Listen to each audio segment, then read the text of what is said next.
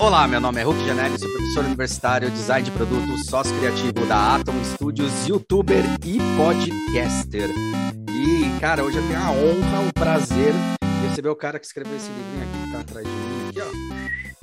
Que não é nenhuma Brastemp, vocês vão entender por quê. E ele foi meu ex-futuro chefe. que é o grande Mário Fioretti. Mário Fioretti é designer industrial formado pela Universidade Mackenzie. Ao longo de sua carreira, atuou como diretor de design e inovação para a América Latina da Whirlpool Home Appliances, para quem assinou os projetos responsáveis pela venda de mais de 100 milhões de produtos vendidos no Brasil e no mundo, partindo do princípio que um produto é apenas o veículo para levar comodidade, tempo e qualidade de vida a seus usuários. Como executivo, aprendeu como inserir design e inovação no dia a dia de empresas pressionadas constantemente pelo ambiente agressivo do mercado, ajudando-as a serem ainda mais competitivas com seus produtos ou serviços. Hoje é consultor de inovação e systematic design e atua também como mentor de startups, ajudando empreendedores a colocar em prática suas iniciativas inovadoras. Palestrante experiente, apresentou seus pontos de vista em eventos como TEDx Telefônica, Harvard Business Review Design Summit e HSM Export Management. É autor dos livros Design Encanta e Inovação Surpreendente, editado pela Alta Books Editora. Possui um forte histórico de palestras corporativas, compartilhando sua experiência como líder da área de design e inovação da Whirlpool, empresa reconhecida como uma das maiores inovadoras do Brasil, tendo conquistado seguidamente prêmios como Best Innovation na época negócios, Prêmios Nacional de Inovação, além de diversos prêmios de design nacionais e internacionais. Tem entre seus clientes empresas como Bradesco, Telefônica, Fiat Automóveis, EDP, Energia do Brasil, Engie, além de instituições como Fierge, Federação das Indústrias do Estado do Rio de Janeiro, Fies, Federação das Indústrias do Estado de Santa Catarina, INSPER, Ensino e Pesquisa, Faculdade de Economia e Administração da Universidade de São Paulo, FAAP, Fundação Armando Álvares Penteado. Mário Fioretti foi assim, um... com certeza você tem um produto dele em casa, né? Acho que tem dois grandes designers aqui no Brasil que a gente pode falar, com certeza você tem sem saber, que é o Mário Fioretti, que foi não só o designer, mas foi líder de projetos numa marca que tem um guarda-chuva gigantesco que é o Whirlpool, e o Marcos Batista, que é um que também vocês tinham um produto aí com certeza em casa, que era da concorrente, que era Continental, depois virou MAB. Ou seja, os dois, ó. Muito engraçado. Mário Fioretti, obrigado por ter aceito, cara, é uma honra inenarrável mesmo. obrigado eu. É muito legal estar aqui. Marião, o que é uma Brastemp dentro do mercado de design no Brasil? Opa, você começou com uma pergunta quente, né? O que é uma Brastemp no mercado de design no Brasil? Cara, é, o Brasil, ele, ele, em termos de design, eu acho que ele tem uns puta nomes, tem sim profissionais fantásticos, sabe fazer design, é, mas não faz design. A gente não faz design. Ah, é? E cada vez menos a gente faz design, o que é uma pena. O design ele está mudando. Quando eu falo que não faz design, é que a gente não faz design de produto, mas a, a, a, a profissão design, a, a cabeça design, essa sim está em expansão, está crescendo e está mandando muito bem. Agora, infelizmente, o design de produto ele é tão bom quanto a sua indústria.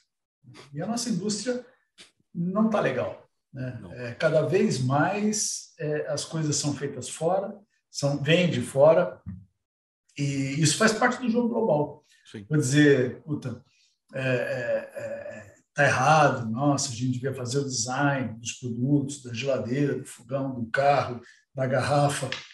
Cara, nós estamos no mercado global. E, e, e se a gente não faz um, bom, um design de produto, é porque a gente não está sendo competitivo como indústria. Hum. E o design, ele é inserido na indústria. Se a indústria não funciona bem, o design não funciona bem. Funciona. Isso, isso é claro. E aí você começa a ter o quê? Você começa a ter algumas variações em termos assim, o designer do, de produto corporativo, aquele trabalha na fábrica, que depende da indústria para mandar bem. Tem o designer autoral, que é aquele que faz as suas coisas puta, por, porque gosta de fazer, porque Uhum. tem paixão por fazer.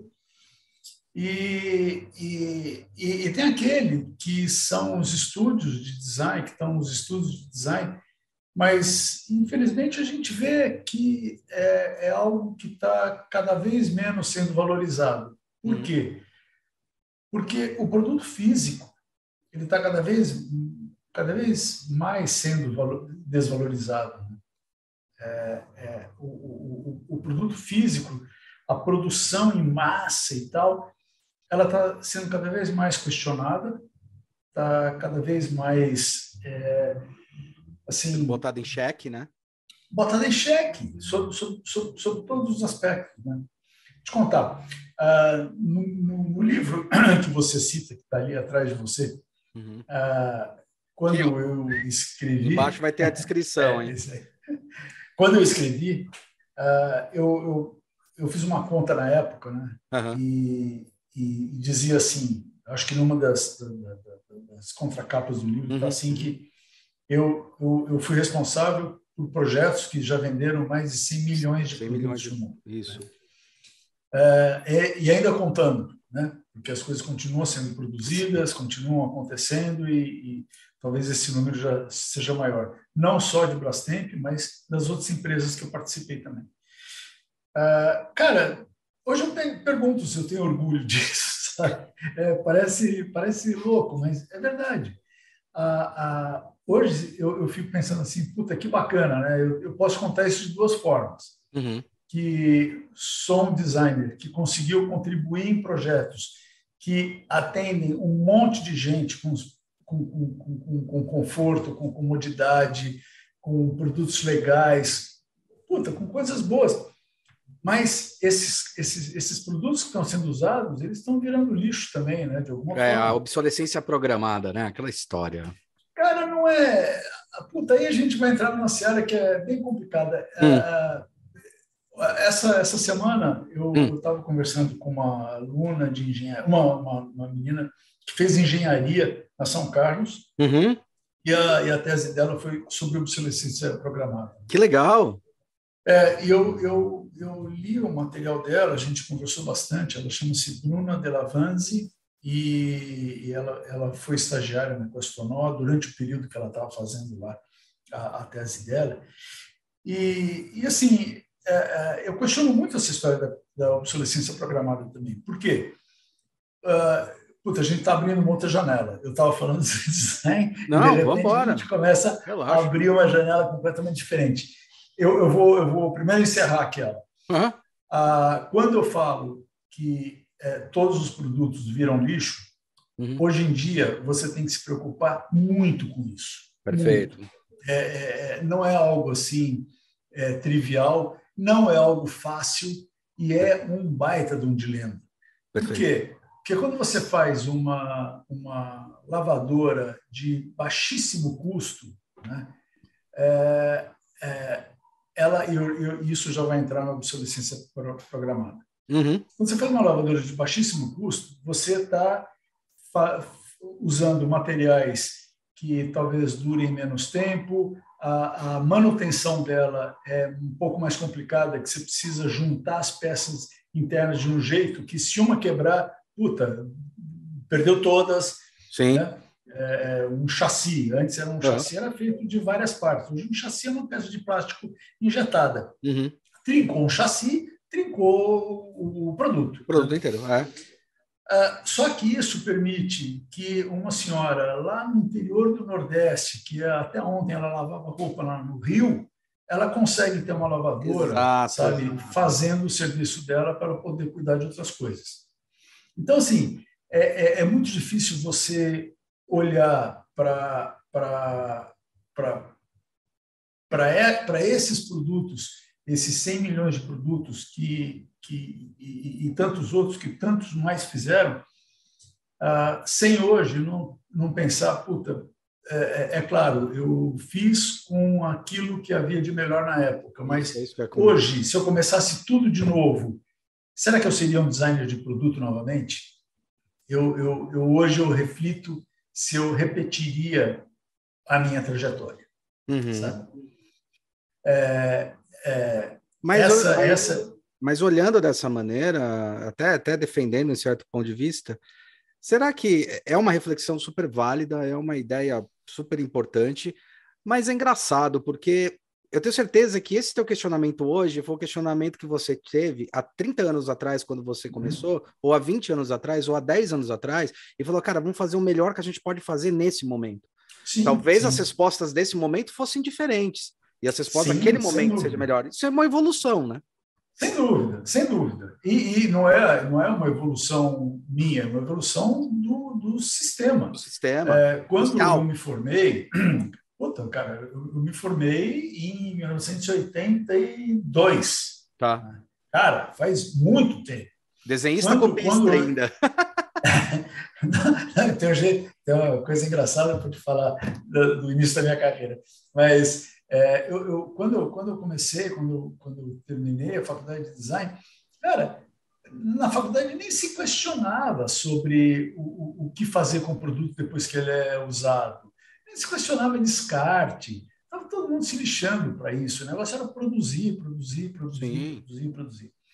E, e, e, claro, o mundo vai amadurecendo, você, como profissional, vai amadurecendo. O que eu quero dizer é, é se a gente soubesse aquilo que a gente não sabia anos atrás, Com como certeza. é que seria a tua vida? Né? Com certeza. Isso, Com certeza. Isso é, isso é muito legal. Isso é muito legal.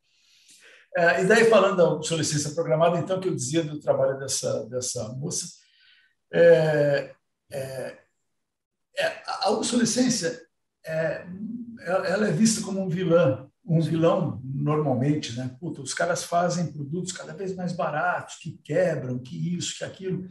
Só que é, ninguém lembra que um, um, um, um veículo é, 1950, 1960 pesava o dobro, a chapa de aço era, era muito mais grossa. Por quê? Para ser robusto? Não, porque não tinha tecnologia para fazer chapa mais fina. Exatamente. Não tinha. Ah, as formas eram arredondadas e lindas. Geladeira tinha aquela forma arredondada, porque não tinha prensa para fazer dobra com, com, aquele perfil que a gente precisava. Tá. Então era feito com aquilo que tinha. Perfeito. Né?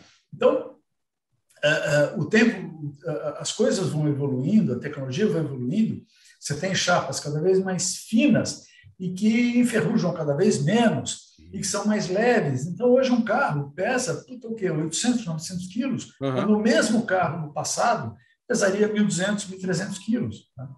Então, é, é, é, é, essa, essa busca pela, pela excelência do material, pela excelência, muitas vezes é traduzida como a, é obsolescência programada.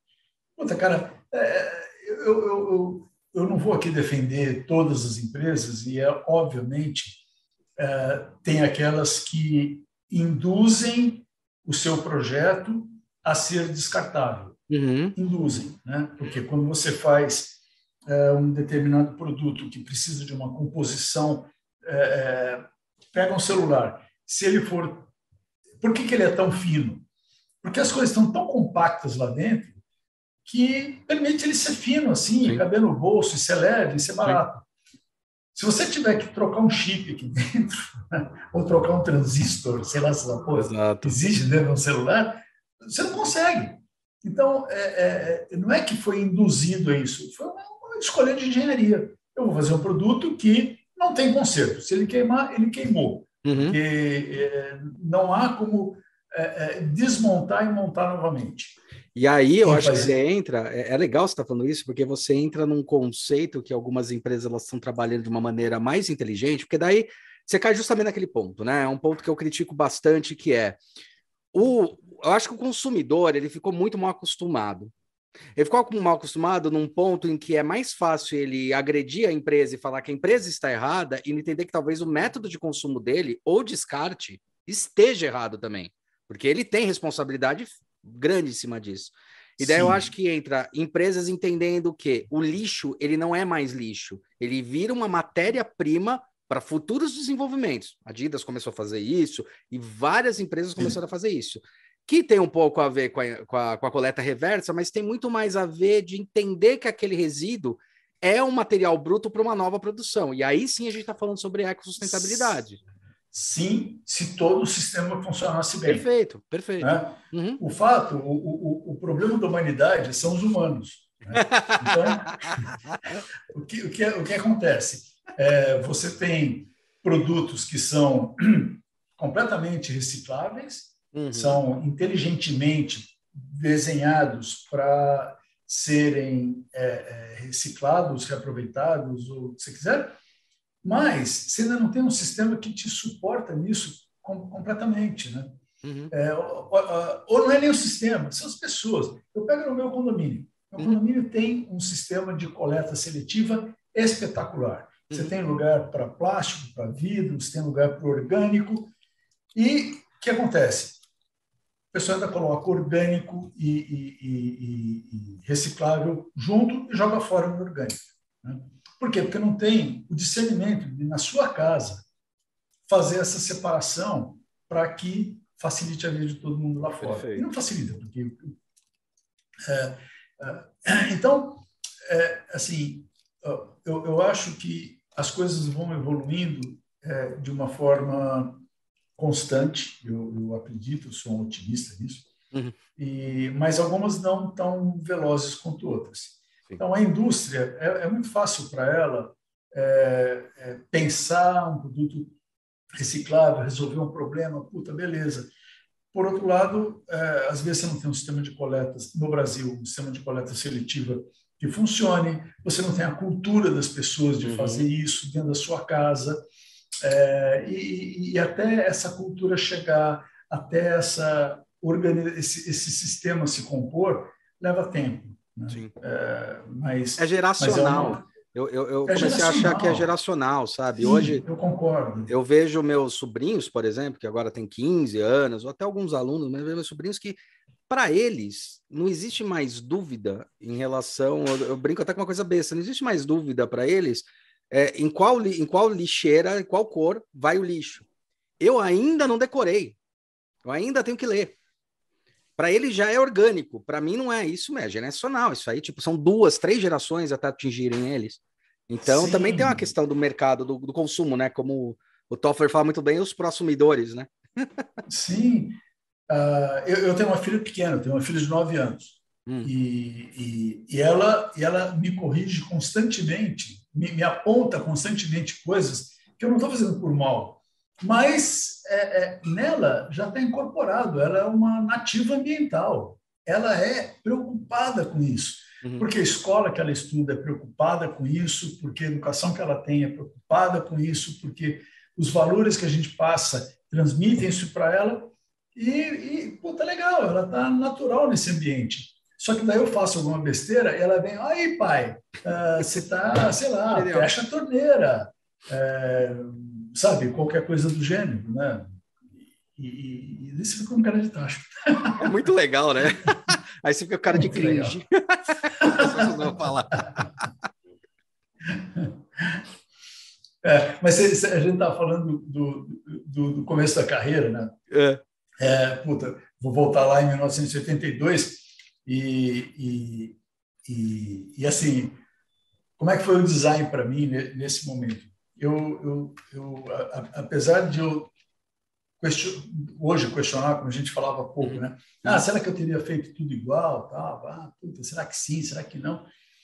É, mas eu, eu, eu, sempre me questionei sobre isso. Uhum. E, e, e quando eu fui estudar design, é, na época era até desenho industrial, né? É. não era nem design. Ah, eu, eu fui por uma questão muito simples. Eu adorava desenhar e desenhava muito bem. Desenhava à mão, né? À mão. Uhum. Desenhava muito bem. E daí eu dizia, puta, meus amigos tudo indo para engenharia, para arquitetura, para direito. Para direito, medicina. E, né, medicina. E eu dizendo, puta, cacete, né? Eu, eu o que eu sei fazer bem? Eu era péssimo em matemática, péssimo né, em matemática. E, e, em ciências, química, um horror, assim, tomava pau direto. Nas... E, mas eu desenhava muito bem, puta, ah, design acho que é uma, é uma boa. Né? E outra, eu gostava muito de carro, como todo garoto, né, daquela época, principalmente, é. É. adora carro, adorava é. desenhar carro, aquela coisa, ah, puta, você desenhista de carro. Tal. E daí eu fui fazer design. E, e, e, o design naquela época, ele, ele tinha uma pegada assim, completamente diferente. A, a faculdade era diferente. A, a, educação, o, o, valor sobre isso, as pessoas não sabiam que era desenho industrial. Sim. Né?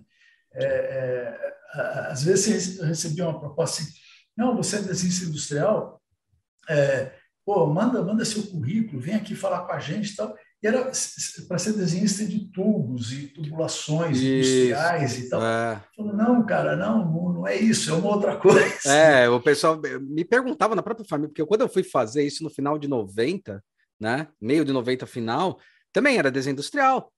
E daí as pessoas falavam, poxa, mas você tinha um lado tão artístico, eu ia fazer arquitetura e desenho industrial. Mas você vai desenhar peça para a indústria? Eu falei, vou. Falei, mas engrenagem? Eu falei, não, fazer produto para a indústria. É, era uma grande confusão.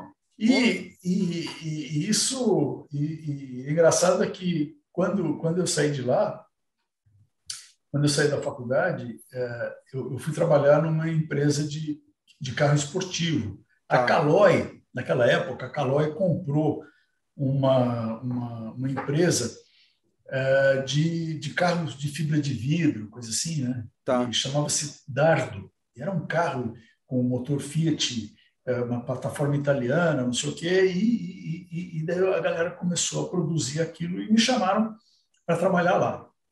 Puta, era muito divertido. É, eu desenhava carro o dia inteiro. Né? Eu uhum. trabalhava com o Tony Bianco, que era um. Putz, um que legal, né? Tony Bianco, era irado, um, irado. Era um. Master. Não assim, era designer, era um estilista. É, né? é, é. O cara fez um monte de carro. Eu trabalhei bastante com ele. Uhum. Né? Nesse projeto e em outros projetos.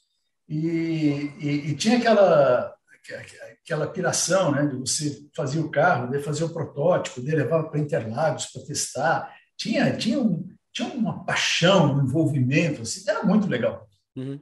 Só tinha um probleminha, pagava mal para cacete. Né? Assim, era, era, era um salário de fome, né? Uhum. E, e eu, eu falei, puta, não, não vai ser assim, né? Isso não vai dar certo. E eu tentei, um ano, dois anos, três anos, tal. E daí eu falei, cara, eu, eu, eu vou ter que sair disso aqui. E daí eu fui contratado pela Brastemp para fazer desenho de, de formulários, de desenho vista explodida, tá, desenhos é, técnicos normal, e tal. Tá, tá. E daí eu comecei a fazer isso, né? E, puta, me pagavam cinco vezes mais do que como designer. Uhum. Uh, até que eu, eu, eu, eu, fiquei lá durante um tempo, saí de lá e fui para Lorenzetti. E na Lorenzetti eu comecei a ser designer mesmo.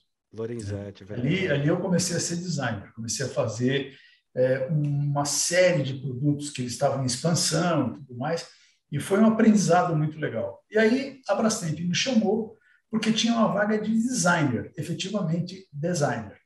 Falei, puta, beleza. Então agora estou no lugar certo. Fui para lá e de lá eu segui minha carreira. Fiquei lá 28 anos. Uhum. Eu entrei em 1988, não, perdão, é, 88, e fiquei lá, puta, até 2015. E, e, e foi muito legal, porque. Sim. E aí eu conecto com aquilo que eu falava no começo da minha, da minha fala. O que aconteceu, Hulk? Uh, eu, eu era um designer de produto. Né? E tá. entrei lá e comecei a trabalhar como designer de produto. Uhum. Então, fazia lá geladeira, fogão, micro-ondas, aquela coisa toda. E curiosidade, na época interessa? mais para Brastemp, a Whirlpool ainda... Era Brastemp só, era só, só Brastemp, Brastemp, né? É. Era só Brastemp. Só por curiosidade, a, eu acho que era isso A Brastemp, depois, ela comprou a Consul. Isso. E se tornou uma empresa chamada Multibras, que era Brastemp e Consul Puta, é verdade, a Multibras, eu lembro disso. E aí, a, a, ainda tinha uma outra marca, que durou pouco tempo, chamada Semer, que era uma, hum. uma, uma, fábrica de fogões, que, e daí tinha lá, então, lavadoras, fogões, é, geladeira, aquela coisa toda, nessas marcas. E aí a Whirlpool, que era uma parceira tecnológica, comprou a maior parte das ações da Multibras e daí tornou-se Whirlpool. Né? Uhum. E daí trouxe a marca Brastemp, a, Brastemp, marca Consul, É, e aí nós éramos é, América Latina, tinha marcas na Argentina, na Colômbia, e, a gente atuava Sim. com as marcas da Whirlpool na América Latina toda. Sim. Mas, mas, mas, mas daí que eu dizia, né? Ah, eu comecei lá com design de produto, mas eu comecei a ver que que me apaixonava mesmo não era o design de produto, era aquilo que estava no entorno do design de produto. Hum. Uma coisa é você hum. desenhar um produto e ser preciso e tal, e fazer, porque daí a proporção, porque o uhum. detalhe, uhum. o material. Uhum. Uhum. E eu, eu pensava assim, como é que a gente pode ser mais assertivo? Como é que a gente pode fazer isso mais rápido? Como é que a gente pode fazer isso melhor? E eu comecei a me interessar muito mais pela gestão do design uhum. Do que propriamente pelo design. E comecei a ver que o design do produto ele não era nada se ele não tivesse um entorno de coisas que suportavam o design do produto, que era uma uma uma estratégia de exposição desses produtos no ponto de venda Perfeito. que conversasse com aquele design. Perfeito. Que era uma, uma influência ao marketing que traria a, a, as oportunidades que o design estava vendo de ocupar nichos que, é, que apenas o design poderia operar, que era uh, alguns ajustes, alguma cor, algum, uma linha especial e tudo mais. E aí eu eu, eu, eu, eu que estava liderando uma área de design de produto, eu uh, passei a liderar a área de design estratégico. E aí para mim foi foi assim uma uma coisa muito legal que daí eu tinha estava é, muito ligado a, a, marketing, branding, estava muito ligado a Sim. produto, estava muito ligado neuromarketing a toda depois. a execução do, do da, da, produção como um todo. E uh, em 2004, uhum. eu assumi a diretoria de design para a América Latina. E logo depois, disseram, puxa, mas tem uma área de inovação aqui, e, a, e aí é onde as coisas começam a encaixar.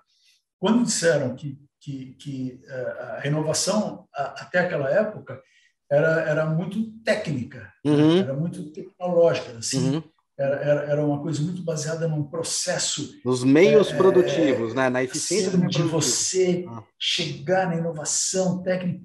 E, e, e, o pensamento, não só meu, mas da equipe design que estava comigo, mostrou que a inovação podia ser uma coisa muito diferente. Né? Podia ser uma coisa muito mais encantadora, podia ser muito mais é, marketeada. Né? É, é, é, ela, ela tinha que encantar o público, assim como encantava a galera lá dentro que trabalhava. Uhum. Não adiantava fazer um negócio muito legal que não funcionasse. Tinha que ser um negócio assim que fosse muito porreta. E aí eu fiquei com a área de design e inovação juntas. E aí foi muito legal, porque tinha uma galera especializada em inovação corporativa e tinha a equipe de Olha design que louco! E foi essa composição que fez é, eu acho que um dos melhores momentos da Whirlpool aqui no Brasil, que foi uma sequência muito grande de produtos vencedores, serviços vencedores, é, é, muita repercussão no, no, mercado, muitos prêmios de inovação, uhum. né? e, e, e que acabou quando eles resolveram globalizar isso tudo, depois que eu saí. Sim. E teve, teve bastante produto que foi desenvolvido aqui, que acabou sendo exportado a ideia, o conceito. Como é que foi? Porque, assim, geralmente, quando a gente está falando da década de 80, década de 90, que eu lembro que, assim, a, a, ao contrário de muitos designers, eu entrei na faculdade querendo desenhar eletroeletrônicos, querendo ah, desenhar linha branca e linha marrom. Isso que era muito louco. Legal né? Era, era meu sonho era então. É, meu sonho era esse. Tanto que o meu, o meu, a minha, o meu TCC foi uma máquina de lavar, passar e secar com bico aspersor e que sete anos depois teve um cara que patenteou exatamente igual na Inglaterra. Juro. É, juro. É. é, eu tinha desenvolvido isso, era meu sonho, né? Tanto que quando a é. gente fundou o Nó, o Léo e o Barão, na época, eles falaram, Hulk, a gente sabe que você quer trabalhar com produto, com, com digital, com, com, digital, não, com produto linha marrom, linha branca, né? Somente a linha marrom, que eu era apaixonado, né? A Sony, na época, estava explodindo com um monte de coisa, né? E, cara, ó, talvez a gente demore muito tempo para fazer. Você tá afim? de a gente entrar, porque a gente vai começar a desenhar móveis. Tá? Falei, não, vamos embora. Depois eu desenhei computador tal, mas meu sonho, ao contrário de muita gente, era desenhar esse tipo de produto, né? Eu era muito, muito pagar pau, por exemplo, da Valita, que começou com sim, aquela linha Lesse. Nossa, eu olhava, sim, meu Deus sim. do céu, o que, que é isso? Né? Pois é, pois é. Mas pois é. uma coisa que eu reparei na época é que muito do desenho, do projeto, o ato projetual de pensar novos modelos, novos negócios, novos projetos, novos produtos de mercado, de tendência, vinham do exterior. Então, na Sony, o grande problema da Sony é que tudo vinha do Japão. Aqui, no máximo, você fazia um tapinha, um facelift, alguma coisa. Sim. Teve alguma coisa que vocês conseguiram inverter essa jogada? Quer dizer, fazer coisa Não, aqui? Nós invertemos sempre. Nossa, nós invertemos sempre. Veja só, é, a, a, área de design, bom, na verdade, meu antecessor na diretoria de, de, de design da, da, Whirlpool era um cara muito bom, que era o Newton Gama, que ah, muita lógico. gente conhece. Sim, né? sim. E, e o cara era uma, uma fera dessa estruturação e, e, da defesa do design dentro da empresa. Uhum. O cara era, assim, mas um, um guardião do design, assim, tal ele que delimitou, ele que abriu as fronteiras e, e, e instalou o design dentro da, da, da, da, da Consul, primeiramente, que depois Multibras e depois Urb. O que acontece nisso? A gente era muito bom em desenvolver produto Sim. para o Brasil. Sim. A gente conhecia muito do consumidor, a gente conhecia muito do mercado, a gente era muito foda, vamos dizer, era muito foda. Não, não, não o Marinho aqui, mas a equipe. Era uma equipe puta, muito boa. Não, era incrível, cara. E, e, e, e aí, os presidentes que assumiam aqui diziam assim: uh, começaram a globalizar, especialmente quando a Whirlpool comprou tudo, assumiu tudo. Uh, disseram: não, nós temos que reduzir custos e vamos globalizar tudo.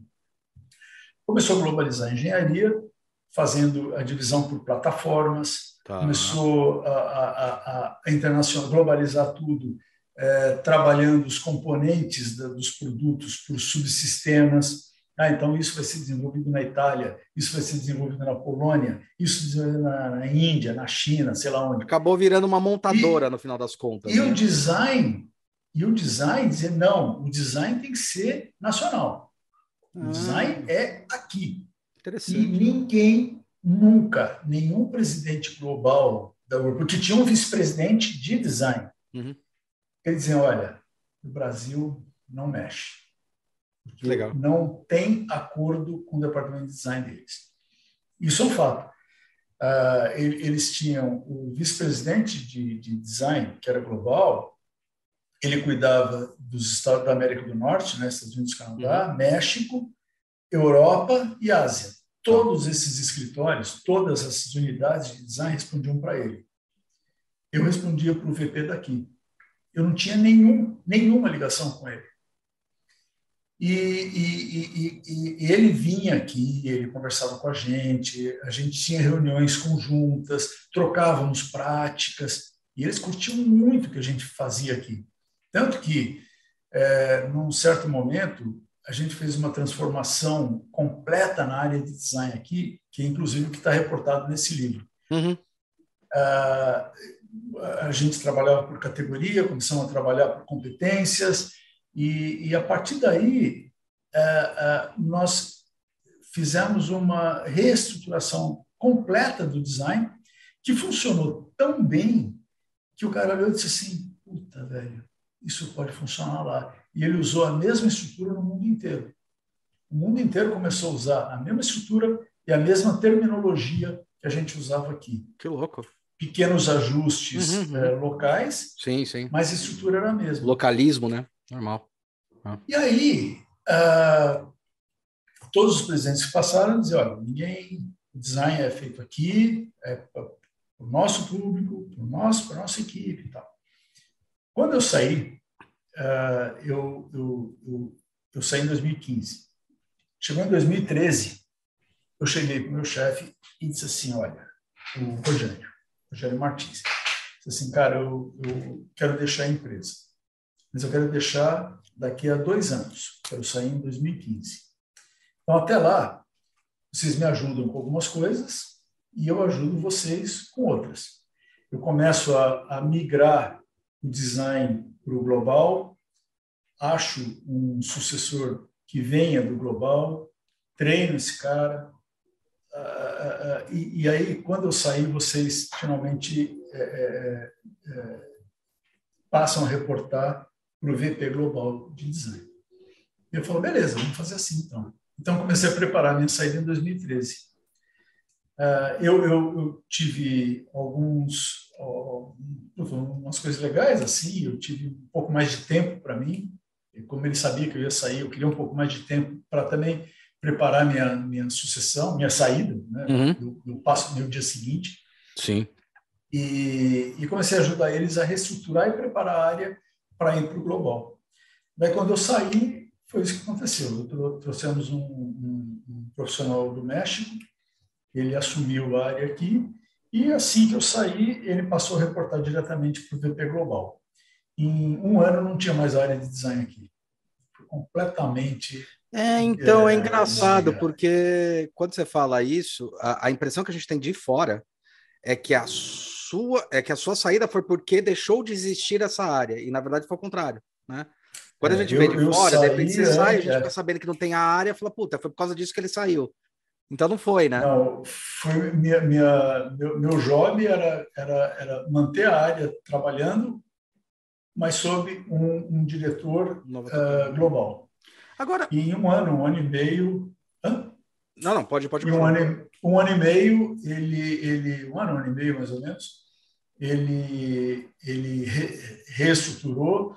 Uh, muitos dos designers, isso, isso é verdade, foram aproveitados nas, nas outras uh, divisões. Então, alguns foram para os Estados Unidos, outros foram para a Itália. Uh, eu acho que foi Estados Unidos e Itália só. Outros ficaram aqui localmente, mas respondendo a chefes internacionais globais. Uhum. E, e, e, daí extinguiu-se o cargo de diretor, uhum. não tinha mais de diretor aqui, e ficou uma equipe pequena só para tocar, tocar projetos que eram orientados pelo global. Uma, uma coisa engraçada. Fim da história. Fim da história. Mas uma coisa engraçada que, que você comentou, e eu estou reparando dentro, pode ser uma uma putz de uma coincidência. Mas o quanto tem de impacto o México. Assim, a MAB é, é, é do México, vem, compra uma grande empresa, ela vira mundial, né? E tá no México. Tem a Teca, que é, é, é uma empresa que também está na Espanha, e o México tem uma influência. Aí você fala que a Whirlpool também uhum. tem. Tem alguma coisa ali no México? Não, que é? Não, no, não, não, não. No México, o México então. é um produtor, é um produtor importante para o mercado americano, uh, mas o que eles fazem para o mercado americano é desenvolvido pelos americanos. Uh, eles só manufaturam lá. Uhum. E eles têm uma área de design pequena, muito pequena, para fazer produ alguns produtos locais. Assim como aqui, uma área de design pequena para fazer alguns produtos locais. Agora, o legal disso tudo, do meu lado da história, é que é, eu, eu, eu fui deixando de ser designer de produto há muitos anos. Né? Sim. Então, se me perguntar hoje, é, você é designer de produto? Não, eu sou designer. Uhum. Ponto. Uhum. E o designer, ele, ele, ele, e assim, eu acho que esse foi um ponto muito legal que eu consegui para mim. Eu, eu, eu, me libertei muito disso. Né? E, e, o pensamento de design, a forma de você pensar design, é a forma de você pensar soluções para tudo. Né? Sim. Você é um solucionador. É sistêmico, né? O design, na hora que você para pensar, é sistêmico. Você é estratégico. Né? É. E, e, e, aí eu, eu, eu abri muito a, a, a minha, a minha a, digamos assim, a, a minha caixa de ferramenta forma de pensar, forma de pensar. quando eu comecei a trabalhar com inovação, né? com inovação corporativa. Tá. E aí, aí foi um puta, foi uma quebra na, na, na, minha cabeça e na minha carreira. Né? Que daí eu falei, puta, essa é a grande inovação, é a grande alavanca para substituir aquilo que eu, eu pensava como designer. Né? E aí, eu, eu, quando eu saí da, da, da Whirlpool, então, eu segui minha carreira solo, uhum. até que hoje eu estou na, na Questonó. Na Questonó. Mas Sim. Claro, uso minhas competências de design de produto, claro, sempre que tem um projeto de design de produto, eu estou envolvido, o Levi me chama para isso, sim, sim, eu sim. gosto, gosto, Sim. adoro. Não, mas é um outro olhar, né? É, é, é não desenhar é um, um produto pelo produto, né? É entender que o produto faz parte de uma cadeia maior, né? Sim, sim. Das sim, responsabilidades é... do produto, né? É. Quanto sistema. Mas é, mas é isso que eu tenho.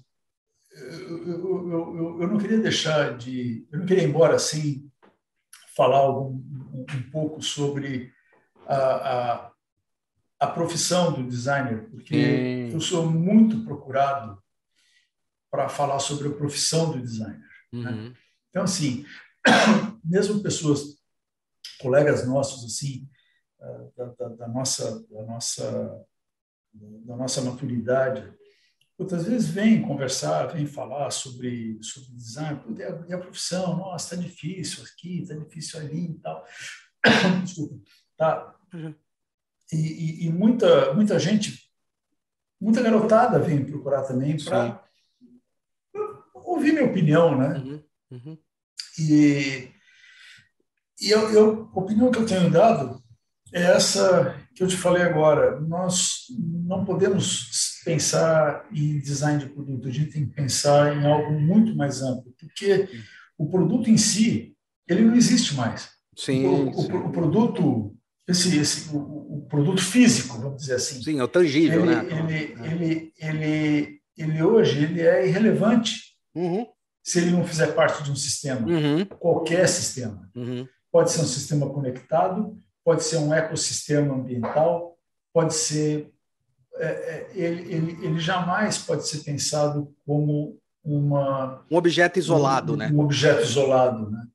É, e aí, puta, me desculpem os colegas que, que desenham é, cadeiras e luminárias, uh, eu, eu, eu, respeito, mas é uma ou é um outro bicho, é uma, é uma outra parada isso. Isso é tá tangenciando a arte. Né? Quando você vai ver é, puta, lindíssimas luminárias, maravilhosas, cadeiras, poltronas, eu, eu acho isso fantástico do ponto de vista estético, de uso, uh, uh, ambientalmente falando, mas ele, ele tangencia a arte. Né? O, o designer industrial de é. produto ele não é, ele é, um outro bicho. Não, ele não é. Ele é, ele é uma outra coisa. É. Isso ele também tem é a mão suja de graxa, é, né? tem a é, mão suja de graxa e tem. E, é, é, é então você tem que escolher muito bem para onde você quer ir. E esse cara da mão suja de graxa, ele tem que entender que o produto que ele vai fazer não pode mais ser pensado isoladamente. Sim, ele tem, ele tem uma responsabilidade numa social. Outra esfera, numa outra esfera. É, Sim, Ele tem que ele tem que estar conectado, ele tem que conversar com Eu até discuto, é legal isso aí, porque eu discuto o seguinte, que a gente agora não parte mais do produto, né? Quando vem um cliente às vezes procurar para a gente desenvolver alguma coisa, a gente fala, cara, não vamos partir do produto, vamos entender qual é a relevância que a sua marca quer impor para ver se o produto faz sentido. Se não fizer sentido, Exato. ele não tem que existir. Exato. Essa é a minha Exato. responsabilidade. Exato. Uh, assim, no, no, processo de inovação, uh, a gente sempre pensa assim, né? O que eu preciso, do produto ou do não produto? Uhum. Porque a solução ela pode vir dos dois. De qualquer lado, exato. Então, de repente, é, é muito mais é, é, inteligente, muito mais interessante você ter o não produto, que é, é um serviço. É um serviço. Né?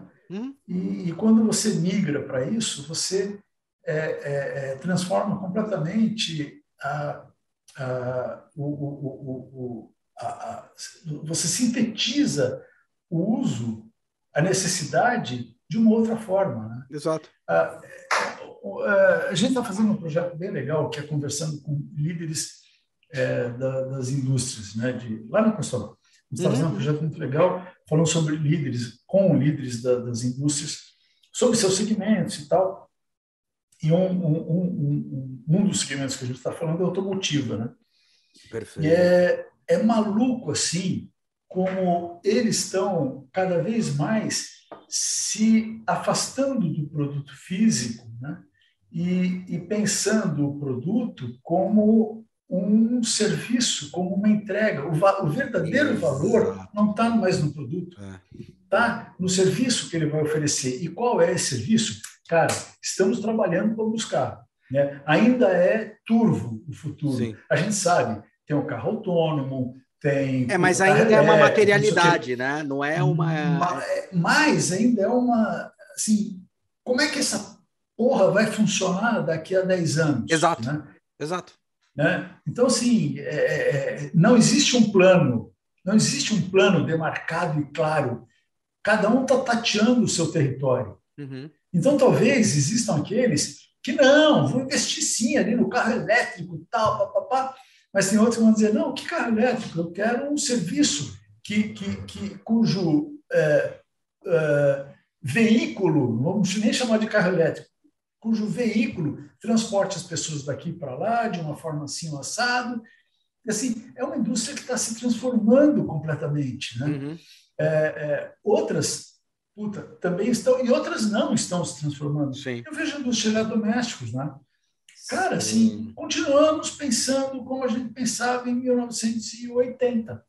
E é engraçado, você, você, entrando nisso, é engraçado porque vocês arranharam, eu estou falando agora, a Whirlpool arranhou, bem, começou a arranhar na superfície da relevância. Cara, na hora que vocês começaram a entrar com a linha KitchenAid, vocês começaram a arranhar aquela coisa. Peraí, qual o valor percebido? qual é a intencionalidade e qual é o projeto em si. E de repente estagnou o ali. Que, o que aconteceu? O que não, cara, eu, eu, vou, eu vou, dizer, eu vou dizer que o, a grande sacada não foi essa. A grande sacada é que a gente começou a arranhar a, a, a, a modernidade, a gente começou a, a, tocar o futuro foi quando a gente começou a alugar filtro ao invés ah, de sim, não, isso foi fantástico. Isso é? A, ali era o futuro. Sim. Então a gente fazia um filtro de água que lá dentro a discussão era: ah, então tá, então vamos fazer um filtro de água. Não. Nós vamos alugar o filtro de água. Nós vamos entregar a água, seja, né? Não o filtro. A, a, venda é da água. Isso. Não, não é do, do produto. Isso. Cara, isso é muito foda. Isso é foda, isso Sabe? é foda. Muito. Isso é foda. Porque isso é modernidade. Sim. A, a, a empresa se modifica Verdade. completamente quando você faz isso. Por quê? Porque não é só o serviço.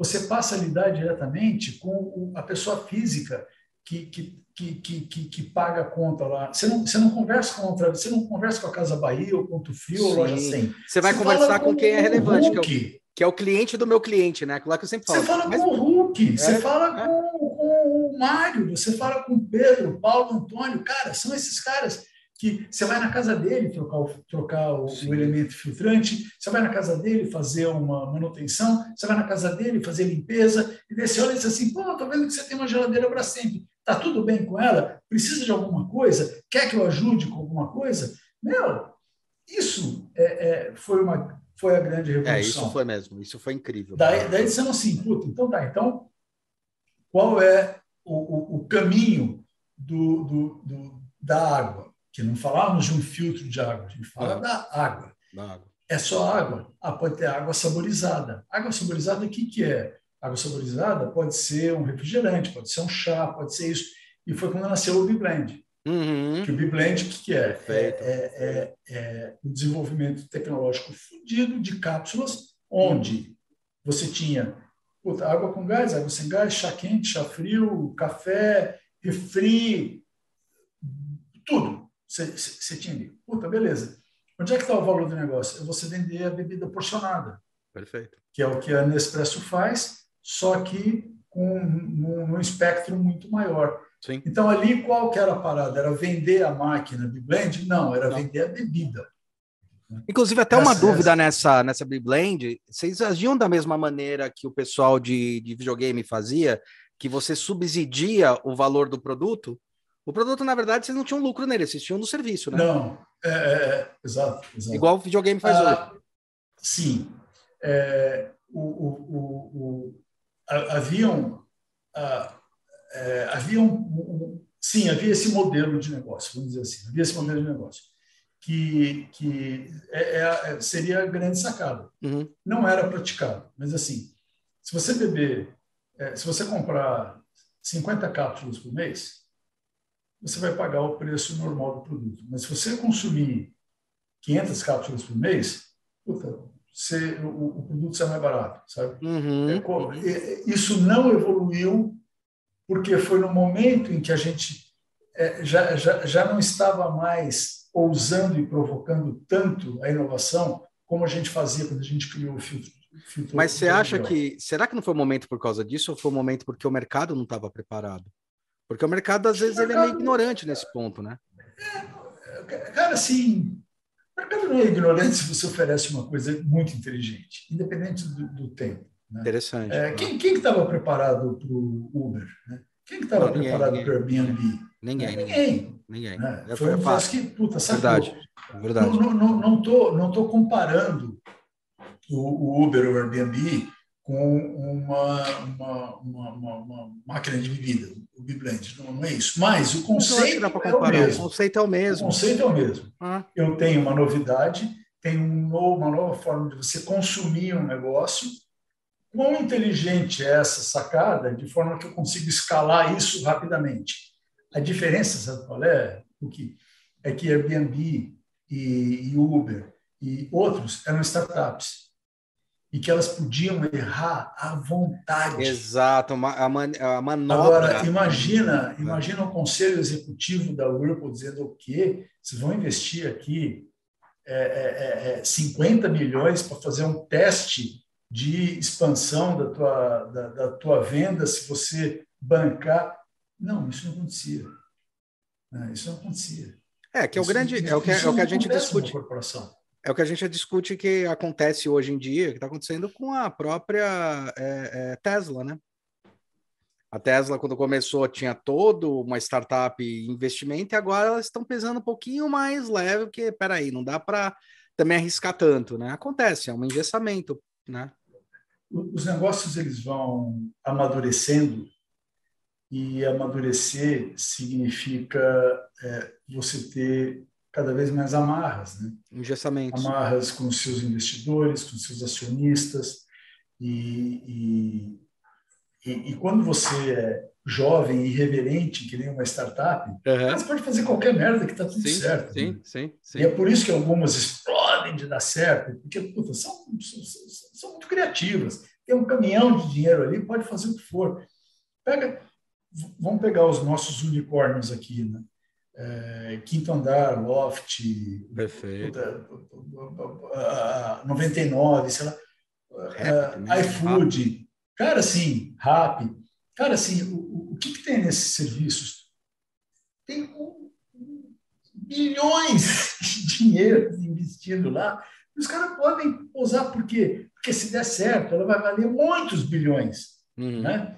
Então, é, é, é, é isso que, que faz girar a roda é a aposta no negócio em que você vai comprando, vai comprando, vai comprando usuários. Uhum. Isso numa corporação não funciona desse jeito. Né? Você, não, você, não, você, não, você não sai é, é, vendendo, um, pegando o dinheiro do teu acionista, que está dentro de um orçamento é, budget lá do anual. estruturado, uhum. e dizer, olha, é, aqui nós vamos, nós vamos comprar é, é, esse ano a gente vai comprar é, puta, 500 mil usuários do filtro de água. Não, você não faz isso. Você, você quebra a empresa. Sabe? Os acionistas não te dão dinheiro para fazer isso. Então, é a grande diferença entre a, a, a agilidade das startups e a, a segurança do, da, das grandes corporações.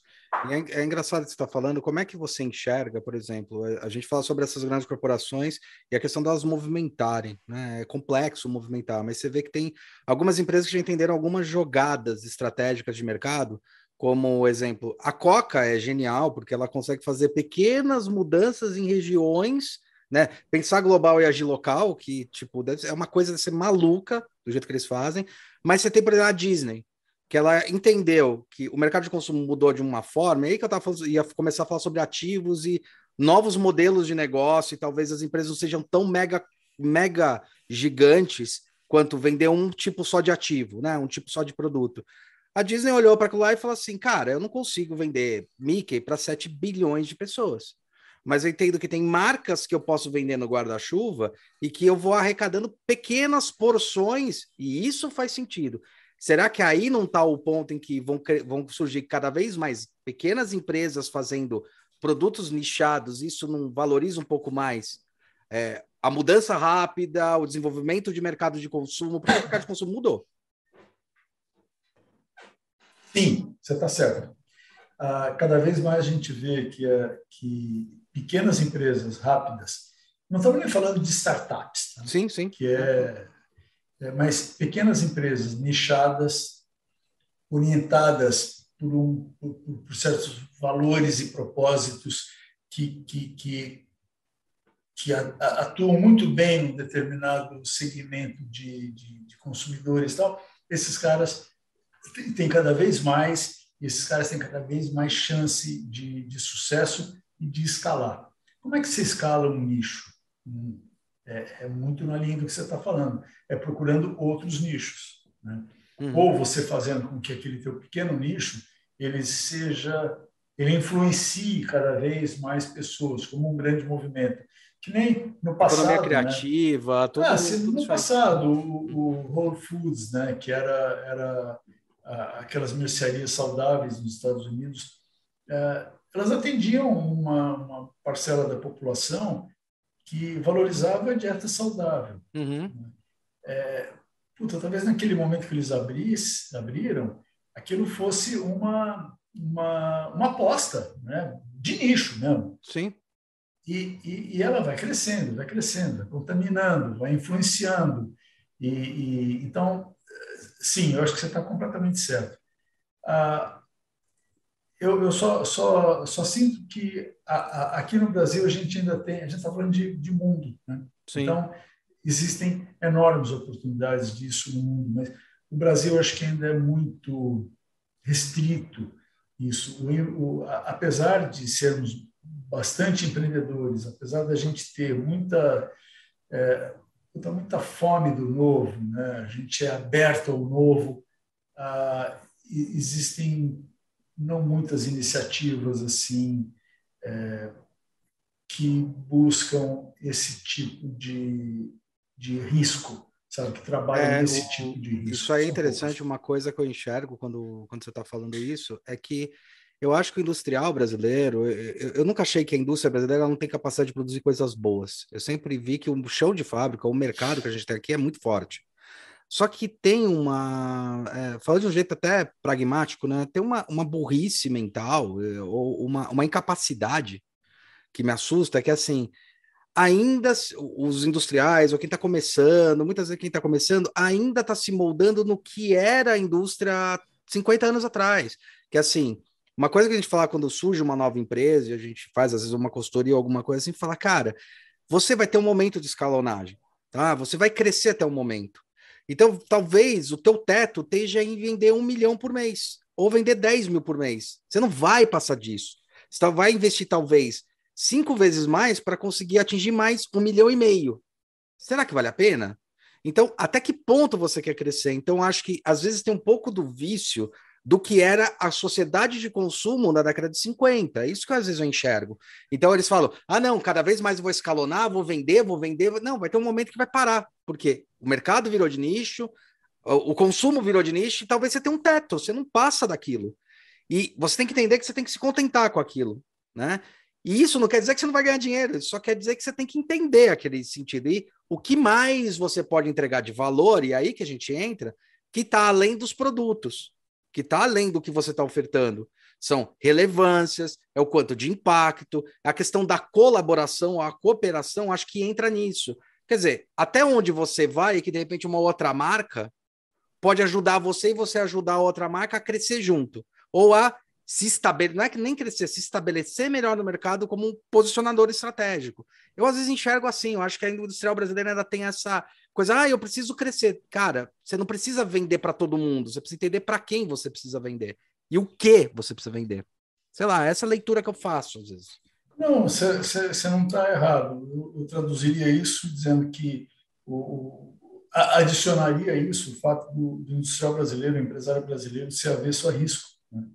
Ele, ele, tem, ele tem muito medo de uh, investir e perder o que tem. E dá para entender o porquê. Puta, dá para entender. É, dá para entender o porquê, né? Puta, olha, olha, olha, olha para os lados, né? O que, que a gente. O, o, ambiente comercial, o ambiente industrial, por exemplo, de negócios que a gente vive. Sim, sim. Né? É, cara, é, são conservadores mesmo, são conservadores assim, completamente arraigados e tal. Então, fica muito difícil você quebrar isso. Eu acho que quem quebra isso são os jovens empreendedores que têm pouco a perder, quando, quando começa a ter investimento, é, é, sabem usar, tem gente boa para cacete no mercado. Tem...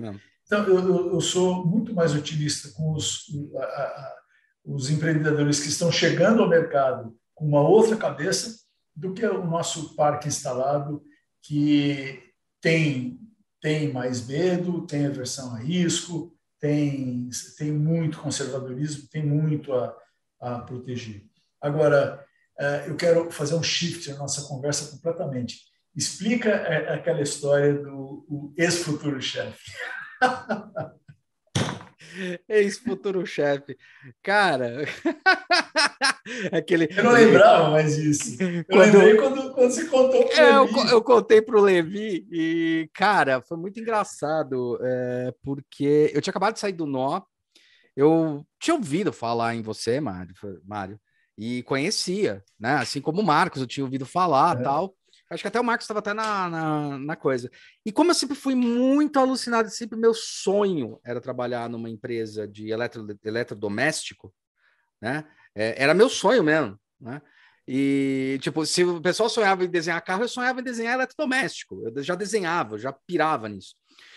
É, teve um momento que você entrou em contato e aquilo me surpreendeu porque você ficou sabendo de algum jeito e entrou em contato. Eu acho que eu nunca tinha tido contato direto com você. O nó acho que já tinha tido, porque eu acho que já foi chamado para fazer algum projeto, alguma coisa assim que eu lembro disso, tá? Mas eu nunca tinha tido contato, porque, segundo o próprio Léo Barão brincando comigo, eu era o cara que ficava no calabouço com a mãozinha para fora da grade projetando, né? Que eh, hoje em dia, olhando para trás, eu percebo que assim, Léo e ba o Léo é, é, gerenciou a estrutura do negócio, nó. O Barão ele era extremamente criativo e eu botava loucura para funcionar. Então a gente é. funcionou muito bem sem perceber. É. E daí você comentou, falei, cara, não tô acreditando. Aí eu lembro quando você me mandou e-mail, é, tô te contando a história mesmo. Quando você mandou e-mail, eu falei, não, não pode ser, é ele mesmo. Sabe quando você toma um susto? Porque eu conhecia você, falei, cara, você é uma lenda para mim. Porque... Você, lembra, você lembra o ano que isso foi, Hulk? Foi 2009. Tá, 2009. legal. Tá? Legal, legal. E daí, logo que depois que eu saí, porque você me mandou um e-mail, eu falei, cara, não, não pode ser ele. Aí eu fui pesquisar o teu LinkedIn. Eu falei, hum. não, é ele mesmo. Porque eu falei, não, não é, não é, sei lá, não é, não pode ser, né? É, e daí, porque lembrava a galera que não era tão, tão óbvio assim, tudo bem, 2009 já tinha internet e tal, mas não era tão óbvio as coisas.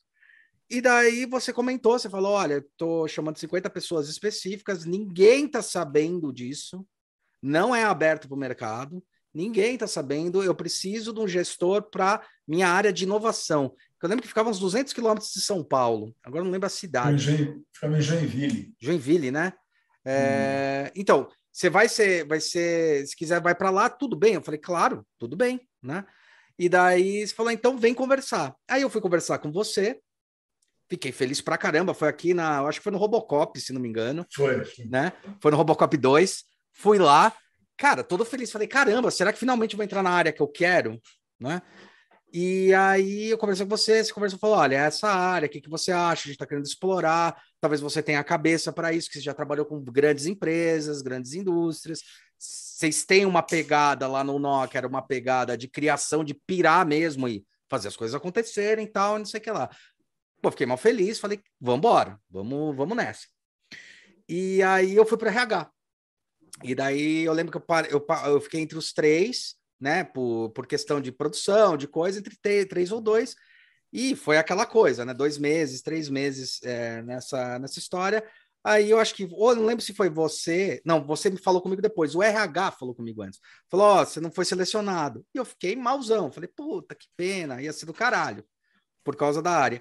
Depois de um tempo você entrou em contato comigo, olha, cara, você não foi selecionado, sabe por quê? Porque você não preenchia a vaga de é, você não preenchia o requisito de ser de tá, ter trabalhado numa multinacional, acho que era sete, durante sete anos. O que era trabalhar numa multinacional? Trabalhar dentro de uma indústria, entender o que era esse escalonamento de multinacional, falar com outras indústrias, tal, trabalhar dentro de uma empresa, reportando as matrizes, né? E realmente eu não tinha nenhuma experiência com isso, nenhuma, eu tinha zero dias de experiência. E aquilo foi um, um, uma coisa que impediu. O mais engraçado é que eu fiquei meio um pouco frustrado, mas falei, puta, legal. E fui trabalhar depois numa outra empresa, MM Connex e tal. O mais engraçado é que dois anos depois, a Crafting Foods entrou em contato comigo. E aconteceu exatamente a mesma coisa, só que lá era aberto. E uhum. aí ele, a Craft Foods, que é dona da, da, uhum. da Sonha de Valsa tal, para quem não, sim, sim, não conhece. E daí ele foi a mesma coisa. Eu parei entre os três e os caras falaram: eu falei, meu, qual que foi o ponto? Foi o ponto é que você não tem experiência na multinacional. Ou seja, experiência dentro de uma área. Eu falei, puta, mas eu trabalhei com várias. Falou, mas não importa. Porque você tem que ter experiência em reportar, em fazer essa gestão da multinacional. Então, não dá para colocar você dentro de uma equipe uhum. onde como é que eu vou justificar você como um sênior se você não tem nenhum ano de vida dentro de uma multinacional? Ou como um pleno, já entrar como pleno ou sênior, já entrar como sênior. Aí, Mário, foi uma coisa que deu um clique na minha cabeça. Foi muito importante. Porque deu um clique na minha cabeça, eu falei, cara, então não sou para isso. E o Marcos Batista me ajudou muito nesse momento. Eu falei, então o que, que eu tenho que fazer? onde eu tenho que me, onde eu tenho que liderar, o que eu tenho que fazer comigo e com a minha carreira, que foi no momento que eu até ia te perguntar por curiosidade. Eu estou perguntando para vários entrevistados que lá mais ou menos entre os 10, 12 anos de profissão, quando você está praticando, você entra numa crise. É, não sei se é da minha geração, mas vários da minha geração, você entra na crise tipo, cara, design não serve para bosta nenhuma. Eu vou repensar o que eu vou fazer. Que foi o momento que eu falei, eu vou pensar em gestão de projeto, em negócio, em estratégia, que foi quando eu comecei a virar a chave, né? Foi isso, essa foi a história, foi, foi curioso. Aí você falou até que contratou outra pessoa que virou um amigão, queria saber quem que foi o contratado, porque eu não fiquei sabendo. é isso. É, é, na, na, verdade, eu não sei se você se você conhece ele, mas contratamos um, um cara que, que puta, até hoje ele é meu amigo, o Mário Martucello, ele veio da Intelbras. Tá e, e ele tinha e ele tinha experiência bastante na, naquela função, eh, enfim, e, e, era uma era uma escolha eh, minha, mas tinha uma, uma um, alguns protocolos assim que eram bem interessantes sobre experiência Sim. anterior. Né? Sim. Cara, assim, essa é uma das essa é uma das cagadas que eu fiz foi é, é, não ter rompido suficientemente com certos paradigmas de contratação. Eu vou, eu vou te falar por quê. Não sei, viu? Porque é, passado passado a minha carreira, assim, quando olho a minha carreira, porque eu tenho muita estrada. Muita. Contratei muita gente. Muita. É, é, eu hoje eu valorizo muito mais a biografia do que o currículo. Uhum porque uma pessoa ela não, ela não, não se expõe numa folha de papel, né? é, uma lista de tarefas que ela cumpriu. Né? É, se quer por um portfólio, né? portfólio você pode fazer um portfólio lindíssimo, sim, mas cara a biografia vale mais. Você está contratando uma pessoa que você traz histórias, você traz experiências, você traz é, é tantas outras coisas que não, não é só aquilo que você põe no papel. Uhum. Então, é, eu, eu, fico pensando assim, hoje, se eu fosse me candidatar a um cargo de designer de produto, puta, seguramente não seria aceito, né?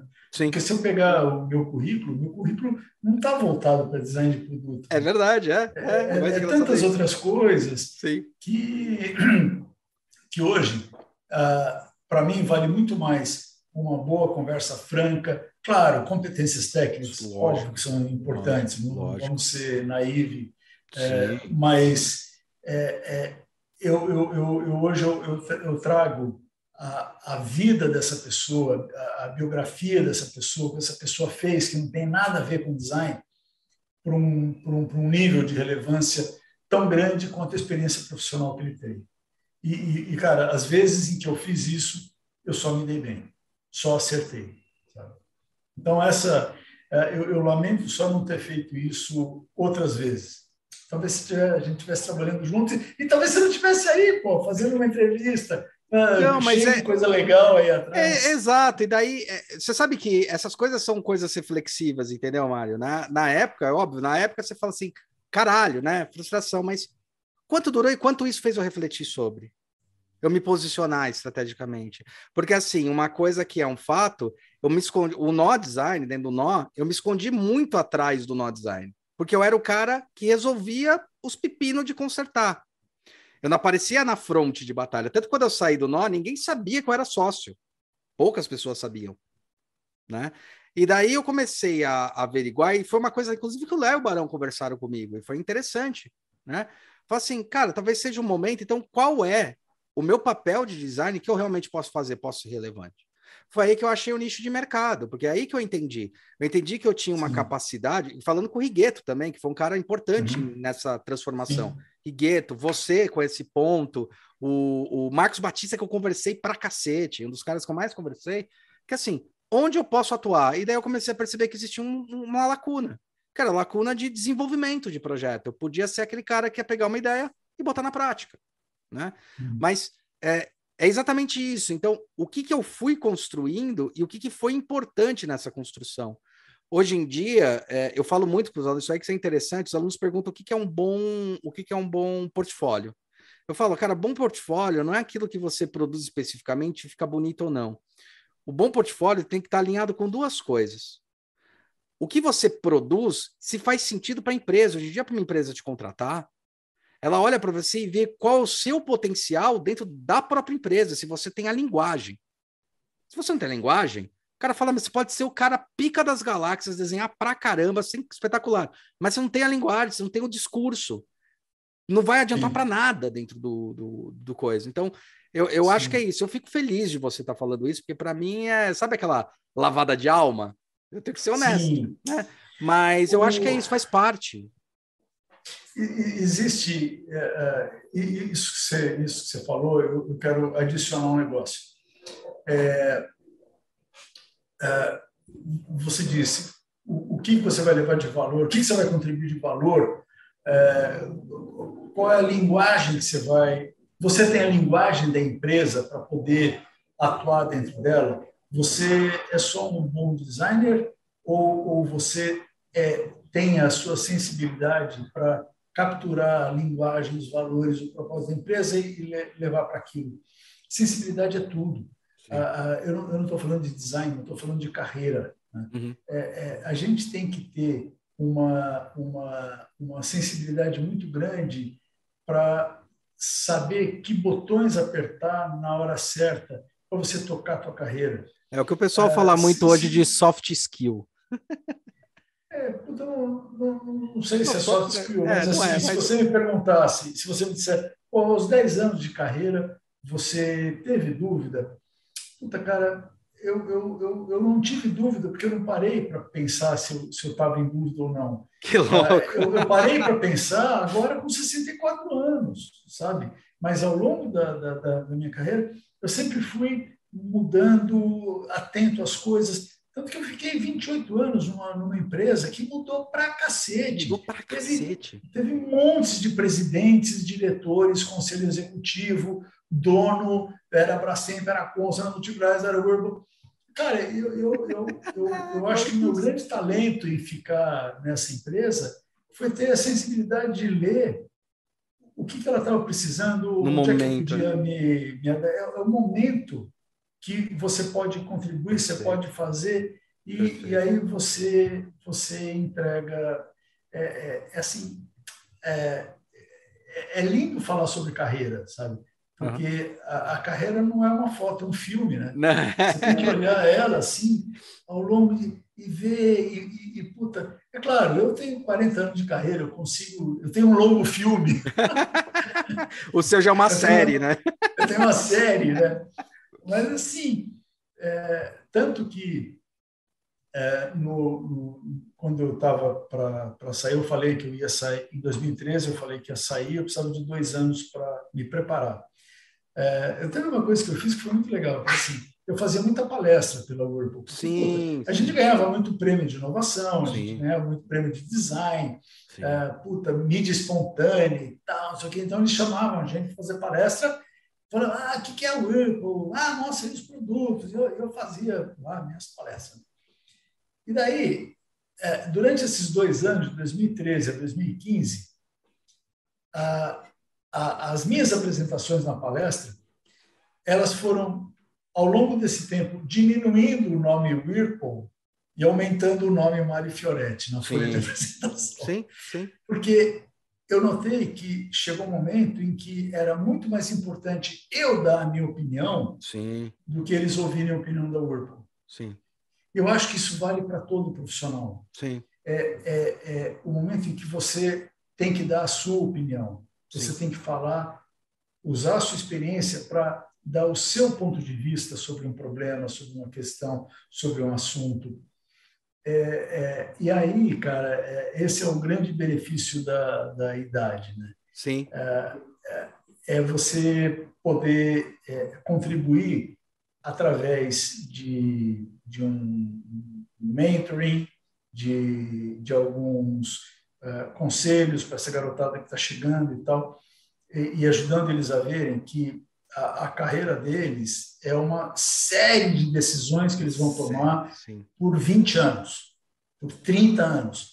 Né? E, e, essas decisões elas têm que estar baseadas em alguns valores, em algumas crenças, mas principalmente no teu posicionamento, na tua personalidade, no, no, teu, no teu, é, na tua identidade. É, Como designer, é, uma... é a tua identidade que vai ficar. É, e é uma coisa interessante isso, porque só com o tempo é que você percebe o seu posicionamento. Porque quando você começa, uhum. eu, eu, falo muito isso para os meus alunos, eu falo, mas quando você começa, você vai meio que se comparar com todo mundo, mas o que vocês têm que entender? Uma coisa legal do design é que o design pode ser tudo. Tá? Uhum. Ele tem uma, um método de pensamento, sempre pensando na pessoa como foco, mas eu quero que vocês, eu, eu brinco para todos os meus alunos, Senac, FAAP, ED, que são os três lugares que eu dou aula constantemente, eu falo, cara, vocês já entraram na faculdade, vocês já estão praticando a profissão. O que vocês precisam descobrir é o seguinte, eu descobri com 10 anos de carreira, depois que eu me formei, aonde vocês podem contribuir para o design. Não que o design pode fazer por vocês. Então, eu descobri, por exemplo, que eu tinha uma facilidade que era. Eu até brinco que é a teoria do irmão mais velho. Que é aquela coisa que o irmão mais velho, você pergunta. Eu falo isso porque meu irmão era apaixonado por carro e eu nunca liguei para carro. Nunca fui ligado. Nunca fui. E daí, uma vez, eu lembro que eu perguntava coisa para ele: falei, meu, deixa de ser burro, cara, você não sabe. Falei. E, daí eu ficava meio assim. Aí eu brinco com os alunos, falo, explico isso e falo: o que, que é isso? Ele, ele manja muito de carro. Eu perguntei uma coisa que eu não sei. A ignorância dele é me tratar mal. Então, entender vocês é entender assim: se alguém fala, cara, o cara desenha bem, você fala, ah, mas isso é fácil, para, reflete, porque talvez para você seja fácil. E talvez está aí o seu ponto que você pode melhorar o design como um todo. Você tem que fazer a gestão da sua carreira, não a isso. gestão do coisa. Então, o que isso. vocês podem melhorar para o mercado? O que vocês podem entregar? Tanto que tem. A, o IED me permite isso bastante. Quando eles estão fazendo TCC, é, o que eu falo muito para eles é: para que lado vocês querem ir? Puta, eu estou fazendo design de produto, ou sei lá, alguma coisa assim, mas eu queria tanto fazer alguma coisa de serviço, então faz. Porque não tem essa divisão. Design é como você pode entregar melhor alguma coisa, e não e pensar um projeto, e não tipo, é um produto, é um sistema. Faça o que você achar melhor. Mas é engraçado que você só percebe isso depois de um tempo de crescimento. Sim. Depois de 10 Sim. anos, eu começou a cair a ficha do que eu pratiquei e do que eu melhorei, né? É, eu, eu, acho que a maturação traz, traz bastante isso. Isso é, é bem legal. Sim. Sim, isso, especialmente quando, que nem você está dizendo, ou que nem eu, a gente olha para trás né, e fica feliz com o que construiu. Sim. É, é, eu, eu, penso assim, pô, será, será que eu teria feito tudo diferente? Estou voltando lá a primeira minha minha primeira frase da nossa conversa, né? É, talvez eu tivesse feito alguma coisa diferentes, né? É, é, mas é, seguramente aquilo que eu fiz e que eu efetivamente fiz, é, puta, eu gostei muito de fazer, me diverti muito. Então, eu, eu questiono o seguinte para você: será que você faria alguma diferente? Será que você fazia alguma coisa diferente? Ou o que você fez fez diferença? Eu acho que o que você fez fez diferença, você entende? Eu acho que esse que é o ponto. Não o que você fez, o que você faria diferente, mas o que você fez fez diferença. Se fez, eu acho que valeu. É, eu, eu, talvez. Indo, Filosoficamente, falando linha, mesmo. Sim, sim, sim. Indo, indo nessa linha, eu, eu, diria que o, o, que, eu, que, eu, que eu acho que a minha grande contribuição até agora foi uh, pensar a gestão de design dentro de uma corporação de uma forma muito uh, muito contundente, sabe? E, e, saber ler o que, que o consumidor quer, o que, que o acionista pode fazer e, e, e combinar isso em, em produtos e serviços legais. Agora, é, é, o legal é o que eu fiz também depois que eu saí de lá. Né? Sim. Que, que eu, eu, eu, tive muito mais liberdade. É, primeiro, quando eu fui fiz minha carreira solo, é, eu comecei a trabalhar dentro do escritório que eu montei com eu e um colega, um amigo, montamos, que era um escritório de inovação, uhum. basicamente inovação, muito pouco design. Disso. E depois o, o Levi me levou para Questonó e é onde eu estou hoje como um palpiteiro profissional. Tecnicamente falando, um consultor. e, e, esse palpiteiro, o que está palpitando? Cara, tá que muito palpita legal. Palpita o palpiteiro, pronto. Que palpita o palpiteiro. Cara, pô, deixa eu te falar, eu, eu, sou, eu sou um sortudo, sabe? Eu sou um sortudo. Uhum. Porque eu, eu, eu, eu trabalho num, num, lugar cheio de amigos, uhum. né? Um puta monte de gente legal. E, e, e assim, eu estava de saco cheio de fazer geladeira e fogão. E hoje eu faço, eu trabalho com coisas tão diferentes quanto é, bebida, seguro, é, energia, é, puta, fala qualquer coisa. Cidade. Mas é. uma, uma cacetada de coisas. É, né? é. Então, é, é, se antes o meu dia era, era ele é doméstico o tempo todo, hoje é, é, puta, é, é, muito diferente. São, são muitas coisas que passam pela minha mão. Isso é muito divertido. É muito, muito legal. Puta, trabalhar na Questonó é, é, é, basicamente é diversão, é muito respeito. É o playground. É, é, um playground. Assim, cheguei, cheguei numa fase da idade que, numa fase de vida, eu acho que puta, eu, eu, eu, eu, tô muito bem. Estou num lugar assim que é muito gostoso para mim. É legal mesmo, cara. É legal mesmo. Ainda mais quando eu falei, como eu falei pro Levi, ainda mais quando juntou a fome com a vontade de comer e fudeu. Aí só agregou. É, Mário, eu Bom. queria perguntar uma coisa assim, que é uma curiosidade mesmo. Tá? Uma, uma puta de uma curiosidade, porque eu levo o case, por exemplo, como dar de exemplo, às vezes para um aluno, para entender algumas coisas de estratégia de mercado, de mudança de comportamento de consumo, a KitchenAid.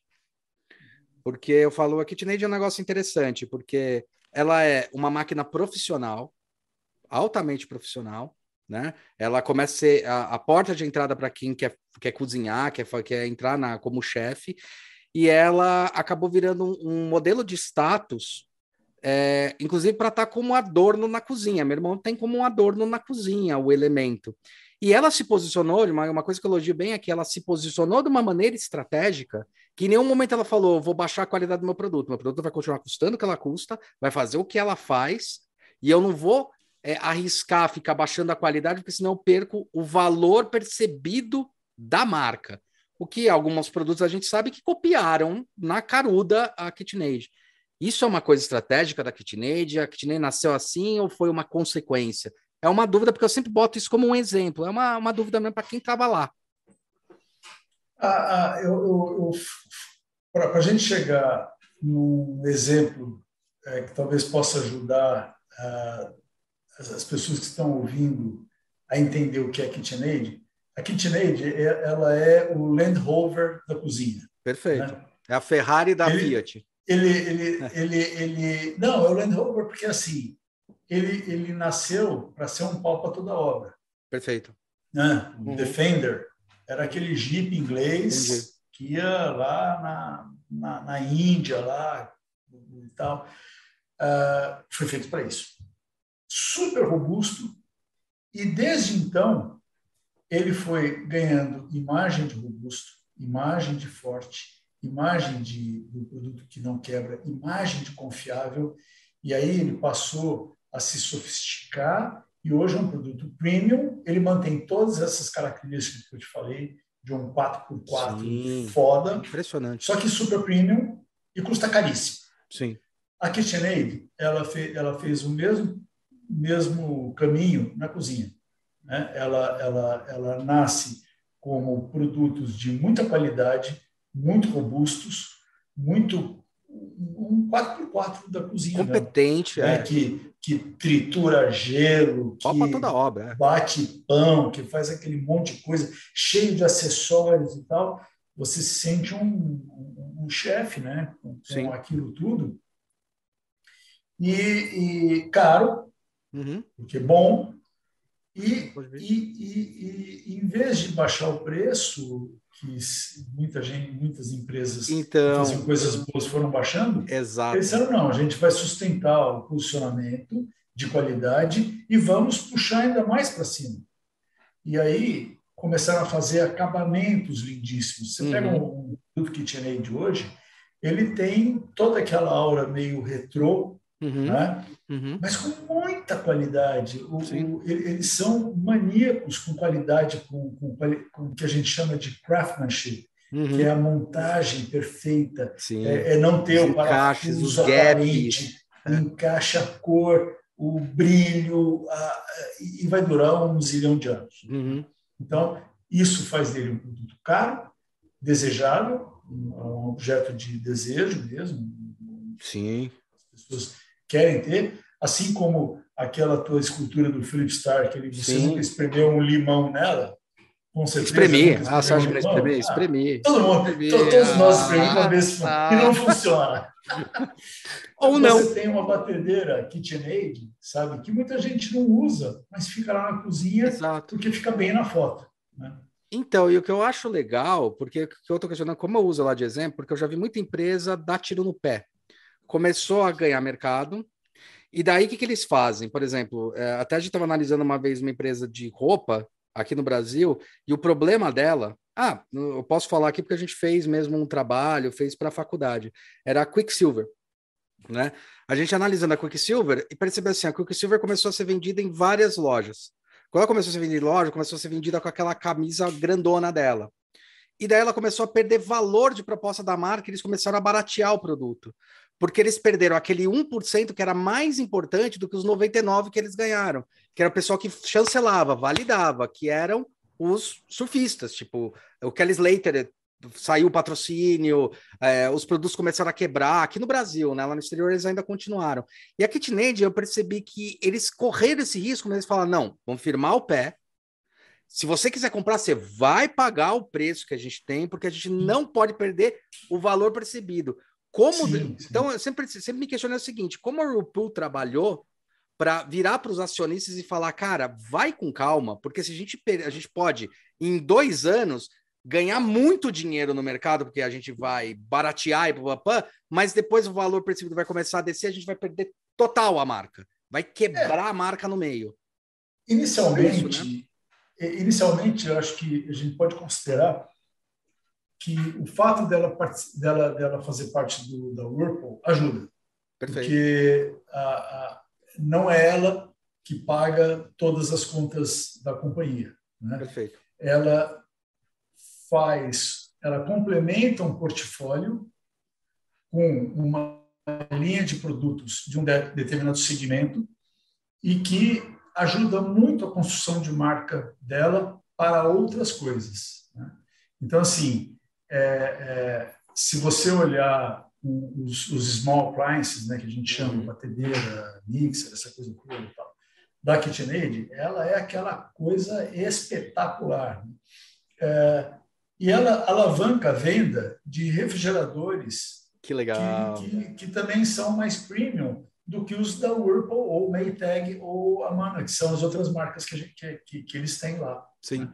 Então, assim, eles fazem uma, uma, uma organização de portfólio, uma estratégia de portfólio que coloca a KitchenAid super premium em cima de uma plataforma que é comum aos outros, Perfeito. mas com soluções e um encapsulamento assim muito foda. E aí eles conseguem cobrar muito mais por isso. Então os produtos se ajudam dessa forma. É claro, o grande carro-chefe dela é a batedeira. Isso é o grande carro-chefe. Se você pegar todo o portfólio da KitchenAid, o que explode de vender, que é, é, é, é, a, é a batedeira. E é a batedeira que eles ficam lutando e defendendo de qualquer tipo de, de, de, de cópia, de uhum. produto similar, etc., para não acontecer como a Lifan e o Mini Cooper, né? Uhum. que você tinha um carro parecido, vagabundo, custava um centésimo do Mini Cooper e, e, e depunha contra a marca, ainda, além de tudo. Ah, então a KitchenAid é muito severa nisso. Né? Assim, cara, você faz um produto parecido, eles vão na jugular. E, e eles preservam mesmo qualidade. Puta, e, e, faz parte, como a gente falava desde o começo, de toda uma estratégia que compõe os small appliances, compõe os, os big appliances, uhum. é, é, joga, ajuda a, os demais produtos a se posicionar. Quando você posiciona ela muito premium, é você consegue jogar a, a Você faz um preço exemplo, âncora, né? Você quase você, faz um produto é, você, Claro, você faz uma, uma conjunção de coisas. Então, assim, é, não é tão, tão, tão, tão claro para o consumidor final. Sim. No fim do dia, o que ele tem é o quê? Um puta produto bacana, com cores maravilhosas e, e, e, que fica bem na foto de qualquer fica, fica lindo na foto, e ainda mais com os apartamentos diminuindo, agora os produtos viraram estéticos. Mário, a gente ficou aí já Legal. uma hora e meia, não quero mais te atrapalhar no coisa, eu quero te falar bacana. que é uma honra e quero saber se você quer deixar algum recado final, alguma coisa, sei lá, tá com você, meu é, ah, Eu acho que o recado a gente passou nessa, nessa uma hora e meia gostosa, batendo papo, tá? não tem muito mais o que falar. É, foi muito Leia o livro. foi, pô, tá, o livro, na verdade, assim, o, o livro, é, sim, leia um livro, tá lá o livro e tal, mas o, o, lance é o seguinte: se você pegar esse livro hoje, ele, ele, ele, ele foi escrito em 2015 aí. Eu fui no lançamento, tava eu e o Levi lá. Eu lembro. É, eu lembro. É, é, um, é. é ele foi escrito em 2015. E, puta, velho, nos tempos de hoje, já se passaram sete anos. Sim. a, grande, a grande sacada do livro, eu acho que assim, não são os cases que a gente acaba inserindo para contar a história, mas é a história da transformação. Isso. Uma estrutura de design corporativa que funciona. Né? Então, assim, é, é, é, qualquer empresa que olhar para isso e disser, puta, o que, que, eu, que, que eu posso fazer diferente? Ali tem uma boa orientação de como fazer diferente e fazer bem feito. Né?